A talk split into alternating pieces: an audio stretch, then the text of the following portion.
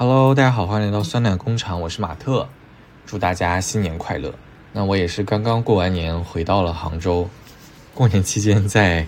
家里基本上每顿都要喝酒吃肉，所以直接在六天里面就长胖了三斤啊！但到家也是第一时间就自己一个人去电影院看了贾玲的新电影《热辣滚烫》。那其实我在去看这部电影之前，就已经在小红书啊、微博上。铺天盖地的都看到很多关于这部电影的一些宣传，啊，有很多人说贾玲她瘦了一百多斤，包括一些路演的一些视频和照片，然后以及还专门去看了原版的日本的那部电影《百元之恋》，然后也听了几期播客，啊，有些播客在锐评这部电影，所以一开始在我看这部电影之前，说实话没有太多的期待，或者是说我心里可能已经有一些预设了。但是呢，我看完之后，还是被这部电影感染到了，也被里面一些桥段给燃到了。我特别喜欢的一个概念是乐莹这个角色，就是贾玲饰演的这个，最终她通过拳击比赛，然后找回了自信和自我的这样的一个人物。她一直在说，她就想要赢一次。然后她其实最开始的时候一直提一直提这个词儿的时候，我会觉得有点刻意。但真正打动我的地方在于，最后就是他打拳的这个比赛，虽然没有获得世俗意义上的胜利，但是他呢还是跟啊雷佳音饰演的这个角色说他已经赢了。我觉得那一幕其实是非常打动我的。就很多时候，赢不是世俗层面上的赢啊，只要你自己心底做出了改变，你自己变了，我觉得。就已经赢了，就你有勇气去说出“看心情吧”这句话，我觉得在很多时候，对于乐莹这样的人物，或者说我们身边这样的朋友，就已经是一个非常非常巨大的改变了。这个是我呃非常喜欢贾玲她改编的这部电影里面的这个桥段的这个情节吧，非常让我动容。我看完这部电影，我也不断的去回想啊，就我听到了一些锐评是说，这部电影可能讲了更多的是贾玲这个人。减肥成功，而乐莹这个角色本身怎么样，好像变得没有那么重要啊。也有一些人说，这个关于拳击的东西并没有展开去讲，非常快速的就看他春夏秋冬这几个片段，贾玲的身材从两百多斤降到一百多斤，然后马上就要去打比赛了。其实他可以把这个地方给扩充去讲等等。有很多人，还有很多人去分析这个剧情。其实我个人啊。倒还好，就即使说我看了《百元之恋》，我也觉得这些点都还 OK。唯一就是，我其实没有太 get 到，就这个乐莹她这个赢有多么巨大的改变。对于我来说，她的毅力，她瘦身成功这件事情，确实带给我的冲击力大于乐莹这个角色本身的改变。为什么这么说？是因为其实乐莹在她就是之前的。外貌身材的那个状态下，我依旧觉得他已经是一个非常勇敢，并且他已经是一个一直在突破改变的人。就他一开始这个人物就是一个很勇敢的人，比如说他一开始就敢于主动离开家门，突然一下，对吧？很多年没有离开家，他因为一个什么样的事情，他就敢直接走出门，然后他也敢一开始就接受电视台的采访，对吧？你说我们普通人啊，自己。在家待了这么多年，或者自己怎么样了之后，有个人拿个摄像机怼着你拍，你有多少人有勇气去接受这样的事情，对吧？即使说是爸妈逼的或者怎么样，但但实际上他也很勇敢，坐在那接受采访了。然后，并且呢，他也敢走进拳击馆去跟雷佳音这个角色去互动，对吧？他把这个手套拿过来，他主动把这个手套还回去。我觉得这个也是。一个很主动的人才敢去做的事情，他之前就对雷佳音可能有一点点好感，所以他才敢去做这样的事情。然后再比如他在瘦身前就直接一拳打了这个骚扰他的老板，就他做这些事情，其实都是在我看来已经是一个非常勇敢，而且一直都是一个愿意改变的人在做的事情。呃，唯一可能他这个角色软弱和被动的地方是在面对爱情的时候，一次是她的前任跟。她的闺蜜在一块儿的时候，可能她是比较懦弱的。然后第二个是，当她的拳击教练是一个渣男，然后她发现这个渣男只是在利用她，喜欢她的时候，她也是一个被动的。所以在面对爱情的时候，他可能一直是被动的一方，对吧？但在其他方面，我觉得他是非常勇敢和主动的。所以说，他从啊最开始到瘦身之后，你看他这个人瘦身之后的性格其实没有太大的变化，就是他还是跟家里人相处不来，对吧？他还是在家里人面前不善言辞，跟很多人有的时候也是想表达就表达，不想表达就不表达。然后包括说话也是很小声、慢条斯理的。其实他的性格特征没有太大的变化，更多的我觉得是他瘦下来了之后，他可能更爱笑了，整个人好像更自信了。这方面带来的冲击感肯定是要比他人物性格。我不知道是这个编剧在塑造这个人的时候，还是演员本身演的问题啊？但我我可能更就对我来说，作为一个普通观众来说，视觉冲击确实最大，所以。我觉得很多人他去聊啊贾玲健身大于乐莹人物塑造，我也是赞同一部分的，因为确实是这样，能够理解吧。然后第二点也是最后一点，就是我喜欢电影结尾的时候是《百元之恋》的结尾，我觉得有点太丧，或者是《百元之恋》的这个结局，至少在我看来，我是觉得没必要，不太满意的。就是可能我比较理想化，我希望一个更正能量和更。独立自强的一个结局吧，但有可能在《热辣滚烫》里面更像、更贴近一个我们理想化的、更有正义感或者正能量的一个结尾。不过，真的要吐槽的就是，很多时候我们不是在说很多男生对吧？他爱去做空气投篮，好像很油、很装。然后在这个电视剧当中，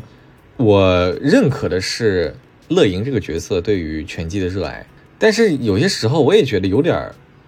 过分了，就是他可能已经有点走火入魔了，在我看来啊，当然我也能理解，毕竟这个角色他需要在一年之内去参加比赛，可能他确实要练得很狠。那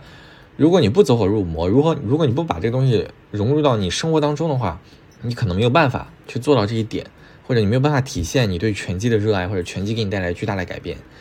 啊，他也做这。但是有的时候我确实也看到他莫名其妙在路上开始打拳呢，开始怎么样的时候。呃，甚至是在路边把他家里的那一箱啤酒落在那儿，直接开始打拳，然后开始跑步的时候，我真的是觉得有一点油加飞出现实了。对，就是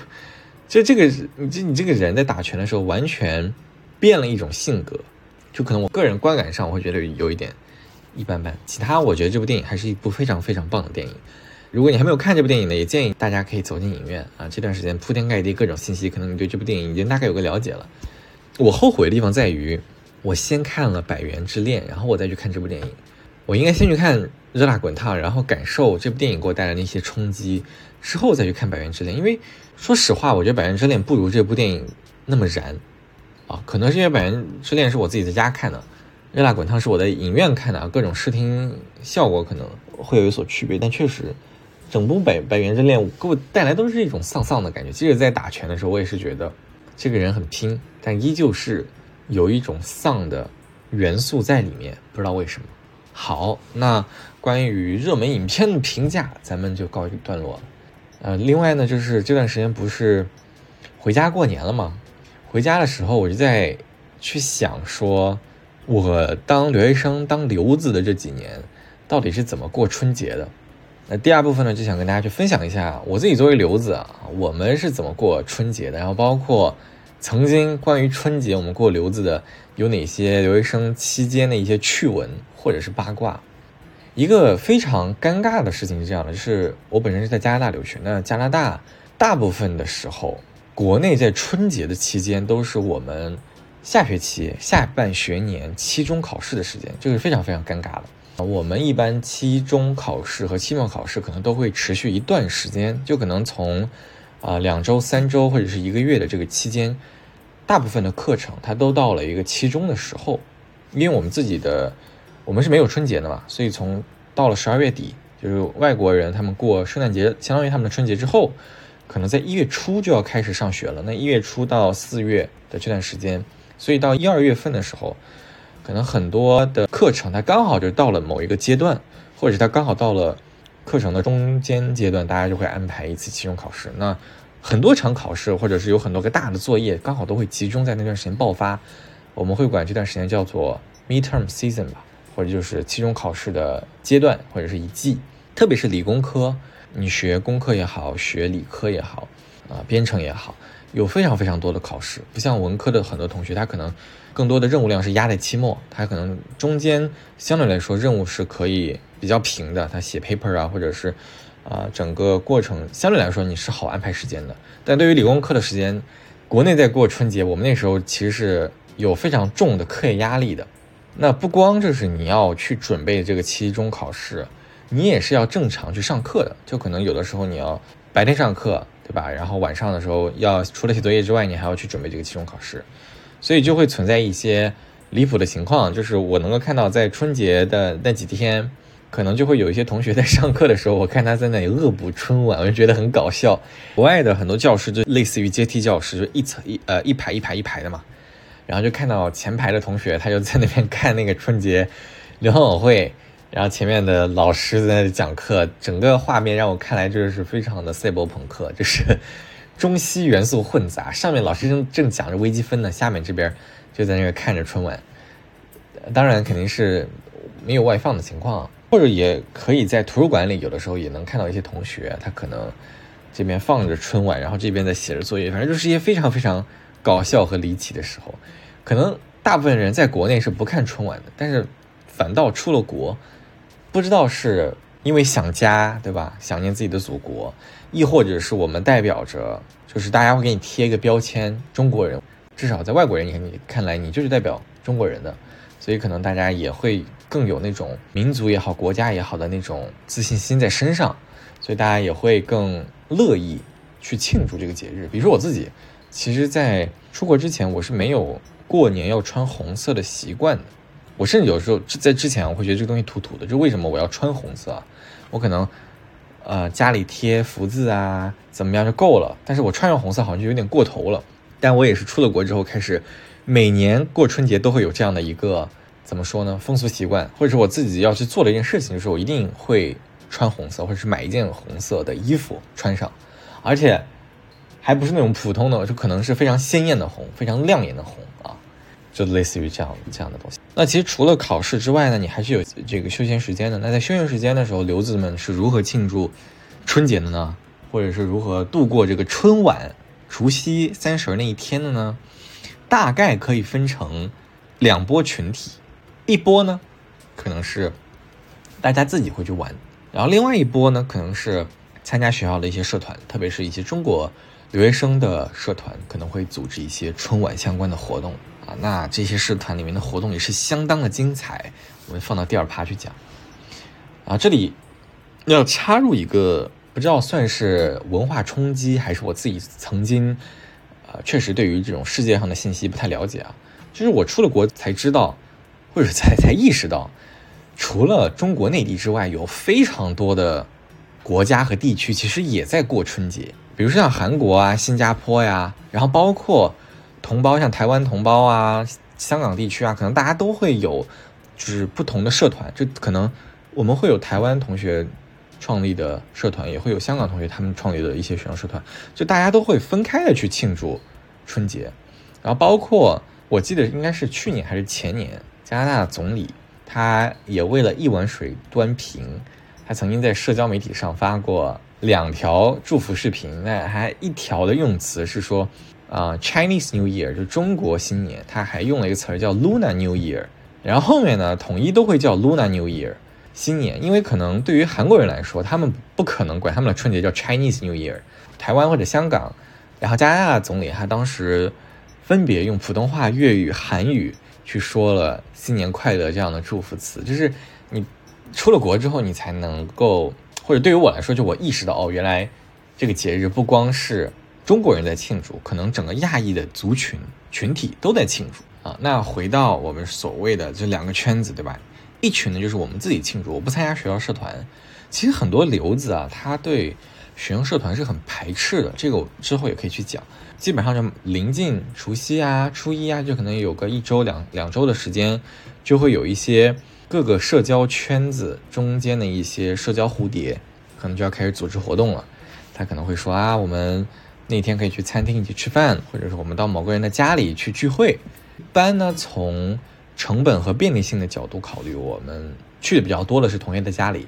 啊，可能会有一些呃留子他们举家可能之前就移民到这边了，或者是一些本地的同学，那他们家可能相对来说比较大，或者是有谁租的这个房子是比较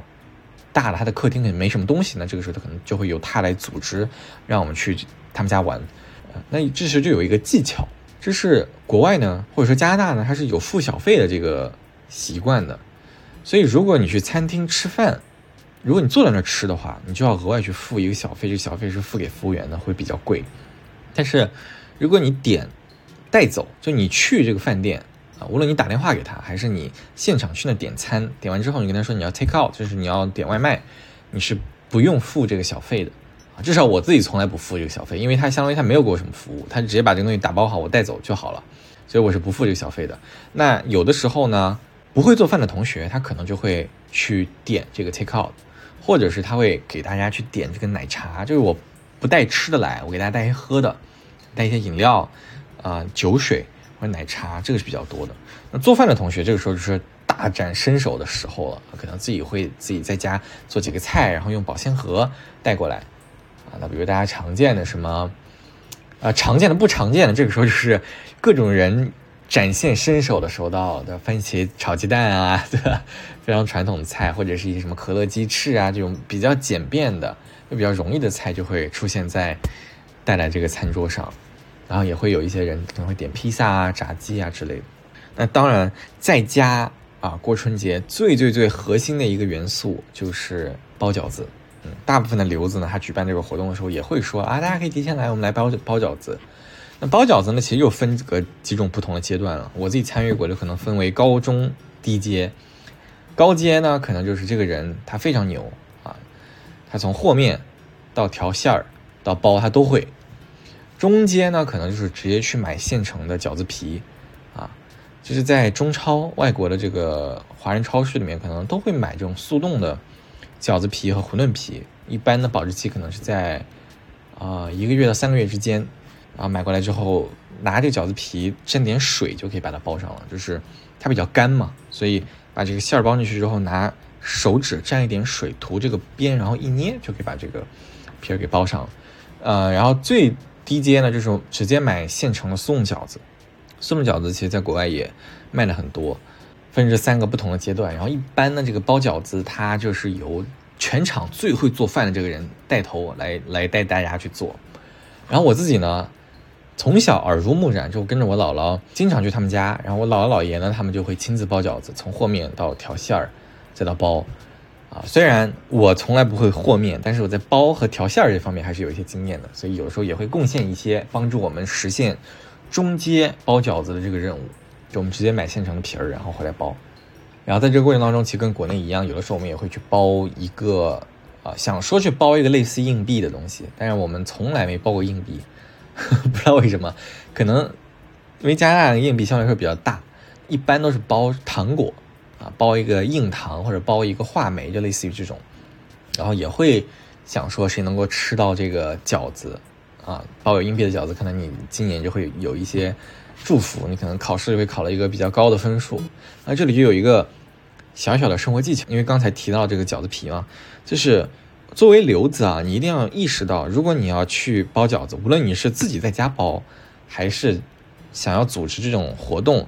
一定要提前一到两周去这个华人超市把这个饺子皮买了。然后基本上前几天，就是除夕的前几天，这个饺子皮全部是断货的。有不光饺子皮，甚至有的时候连馄饨皮它都是断货的。然后我自己都试过，就饺子皮也好，馄饨皮也好，都是可以包呃饺子的。当然就是吹毛求疵，你可以把方形。给它搞成圆形，或者是你就包小馄饨也 OK，反正就大家吃一个氛围嘛，对吧？你自己做的肯定也好吃不到哪儿去，所以就是一个氛围。那基本上呢，大家吃吃饭，喝点东西，拍个照，然后发点朋友圈或者发个 Instagram，然后这个刘子的除夕生活就差不多结束了。大家第二天呢，就该上课的上课，该复习期中的就去复习期中考试，差不多就是这样。然后跟家里人。隔空抢抢群里的红包，基本上就这样。然后另一个呢，就是另一个大头就是学生社团。在讲说学生社团去办春晚之前，其实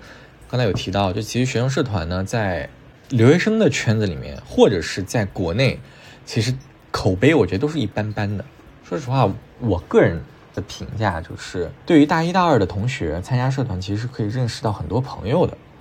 然后呢，如果说你从事的是一些活动策划，或者是拉一些赞助商的话，确实是可以得到一点点锻炼。因为毕竟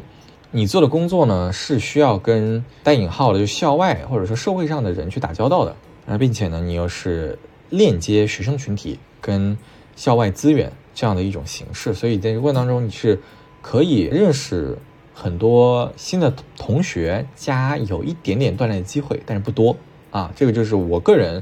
对于学生会的看法。我自己呢，其实就是通过学生会去认识了我现在身边非常多很好的朋友，然后大浪淘沙也有很多人留下，然后我们成了很小的自己的这个朋友圈。之前呢，也有一些播客节目，其实也是上面的一些朋友，也是我在社团里面认识的，然后一直到现在，大家都保持着联系。那当然有学生社团，对吧？有人的地方，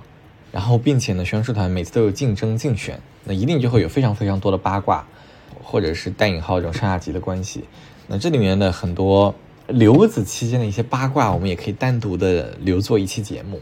啊，因为毕竟在是背后讨论别的一些八卦嘛。我们这期节目就有所保留，嗯，留一些存货，好呀。那刚才有说到，至少在加拿大来说，我们的中国留学生社团其实分成两个比较主要的知名的社团啊。当然，我我这里就不再去讲台湾和香港的社团了，只是说内地的社团。一个呢叫做 CISA，C S S A，一个叫做 C U A。啊，如果说我的听众朋友有。即将要去加拿大留学的，那你一定入学之后，你可能会听到这两个名字，一个叫 CISA，一个叫 CUA。这两个社团呢，你可以理解成有一点点竞争关系的中国社团啊。其实两个都是中国人的社团，我不确定我的信息有没有完全的有更新，但至少 CISA 它是经过大使馆认证的，CUA 呢不一定大使馆认这个社团，就什么意思呢？就比如说有的时候大使馆他也会去举办一些活动。他可能需要去召集一些志愿者，那他的这些行为会跟哪个社团说？他可能会跟 CISA 说，可能不一定会跟 CUA 说，啊，但这个是我曾经接触到的一些信息啊。他现在进化成什么样子，我是不太不太知道的。那这两个社团呢？啊，他们可能在春节的时候会联合起来一起办，或者是各自去举办各自的活动都有可能啊。这个要去看当时这两个社团的关系。以及每个社团它是否有钱啊，去足够去搞这样的一些事情。那其实无论是哪个社团啊，作为学生会，其实都要去办非常多的活动。比如说我们曾经办过联谊会、新生欢迎会、一些公司的招聘会、宣讲会，包括节假日的一些相关的一些运营活动，可能都会去做。但是春晚呢，毕竟它是一年一次，又是非常大头，它的受众面是非常广的。所以每一年的春晚都是留子中国学生会社团最大的一场活动，基本上全社团的人都会参与。可能平常一些小活动，你可能作为组织部或者说策划部，可能只需要派两个同学，但是只要是春晚，基本上整个社团的人都会被调动起来，大家都会去做这件事情。有一个跟他非常非常像的电影，叫《一场没有必要的春晚》啊，这部电影在 B 站上也有，我非常建议大家去看一看。而且我看完之后才知道，它拍摄地点就是温哥华，就加拿大的一个城市。整部电影它就讲了，呃，基本上告诉大家，就说一个留子群体想要去办春晚，大概的流程是什么样子的。不能说一模一样，但绝对是有一点遗传基因在里面的。就是这个编剧团队，他一定是参与过，而且是深度参与过留子群体去办春晚，所以他才能拍出这个。啼笑皆非的，啊，基本上大家可以想一想，就是办一场春晚活动，大型活动其实是非常杂乱的，这整个事情是非常多的，而且大家都是学生，学生呢又基本上都在 midterm 期间，就都在考期中的期间，忙得焦头烂额的。这个过程当中一定有非常多的争端，有很多的八卦，啊，事情，比如说你首先你需要去海选节目，对吧？可能学生群体当中有一些人要表演，啊，或者是当地可能有一些。华人的舞团呐、社团呐、音乐社团呐，可能大家都会有一些节目，啊，你可能要去组织海选，对吧？然后另外呢，场地洽谈，你怎么样能够拉到这么多人对吧？你的这个春晚包不包含吃饭环节，还是只是有看表演啊？你这个场地租在哪里？租多久？租哪一天？对吧？呃，成本能够压到多少？然后，并且呢，学生社团哪里来这么多钱？海选可能需要钱，对吧？你场地一定是需要钱的，而且有的时候也会有一些学生社团，他为了拉新、拉更多人来看，他可能会去邀请一些明星。那这些明星出场费怎么付？对吧？卖票的钱。去制作一些，啊相关物料的钱，以及台前幕后各种彩排等等，就这个事情，你知道有非常非常多。那实不相瞒，我留学这么多年，我只参加过一次，而且我那次去还是以学生会的身份免费去参加的。当时最主要的原因，一方面就是我其实对这种歌舞类的表演并不感兴趣，然后另外一方面也是最主要的原因，就是这个门票其实真的很贵。它门票的设置呢，啊，特别是这种请了明星的春节联欢晚会。它可能跟演唱会非常像，就它的票是分等级卖的，你离的这个前台，你离这个明星越近，你的票价其实就越贵。所以其实，当一个春节晚会有明星和没明星的时候，那次的春晚的门票钱的价格是天壤之别的。可能没明星的话就非常便宜，可能五十刀啊，就大概是两百五十块钱。但是如果有明星的话，可能价格就要。一百多、两百多、三百多、六百多都有可能，上不封顶。就像你看一场欧美的演唱会一样，这个价格是非常离谱的。所以有明星其实最便宜也要六七百人民币了，所以我就没去过啊。而且基本上请的明星我也都不感兴趣。但是我听说过加拿大的一些高校请过什么呢？比如林宥嘉呀、林俊杰呀、于文文啊，某些知名的 rapper 啊，或者曾经的一些艺人都是请过的。那其实请这些艺人都是一大笔费用。也了解到一些前后台的八卦，就是这些艺人他，你想要把他从国内叫到国外去参加你们这种学生的办的晚会啊，那这过程当中，对吧？对方在加拿大的吃穿住，包括机票，其实你都是要报销的。那这些都是额外的费用，就是说出场费之外，可能其他的一些费用都要包含在里面，所以其实是挺贵的。具体价格也不知道，但但是有一些朋友告诉我，确实是挺贵的。另外呢，就是你想想跟这些明星打交道，但是呢，大家都是学生啊，很多人可能大一、大二、大三都是一些小朋友，你没有太多社会阅历，你去跟这些明星的团队去做沟通的时候，多多少少肯定会存在一些问题。那我鼎盛的时期，可能两个社团分别会请那么一到两个明星，安排在同一时间，就会有一些抢人，就大家可以去选去看 A 还是去看 B，啊，或者你可能就一笔钱，你就去哪个类似的这个演唱会。当然，你把这个明星请来，不可能他唱一晚上啊！你可能这个晚会可能会持续个两个小时、三个小时，他们可能也就是一首歌或者几首歌的时间啊，不可能就是一整个晚上都在这边啊。所以他那个出场费，我觉得其实是非常非常贵的。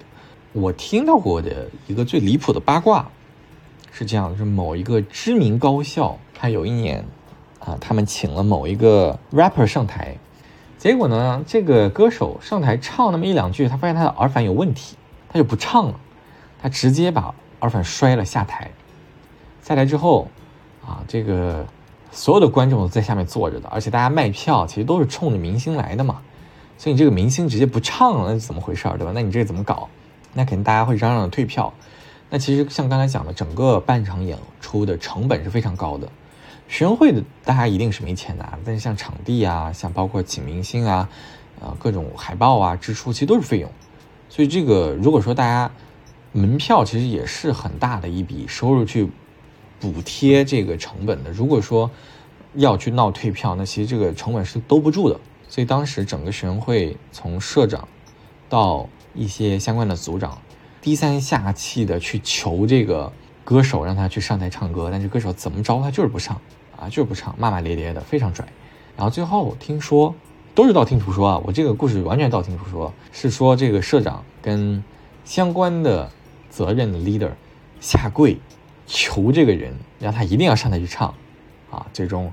这歌手他上台给他换了一个耳返，然后上台把这歌唱完了。唱完了之后，后面呢又说要赔钱，然后这个社长他自己把他的车给卖了，去补这个窟窿，就是非常非常抓马啊！在我看来，就是你们这个社团乱，或者说这个事情麻烦啊，它不是空穴来风。对吧？苍蝇不叮无缝的蛋，它确实是很多乱七八糟的事情都在这里面掺掺和着。我当时想的就是说，哎呀，咱们能不参与就不参与，比如我自己就在社团当中就就是一个普通的小职员啊，从头到尾过得快快乐乐，认识到一帮朋友就够了，从来不去参与他们这些勾心斗角的事情。行，那这期节目差不多就到这里了。今年的春晚，说实话一点没看，还是有点遗憾的，打算去恶补一下语言类的节目。这期节目就到这里了，希望大家从老家回程路上一切顺利，拜拜。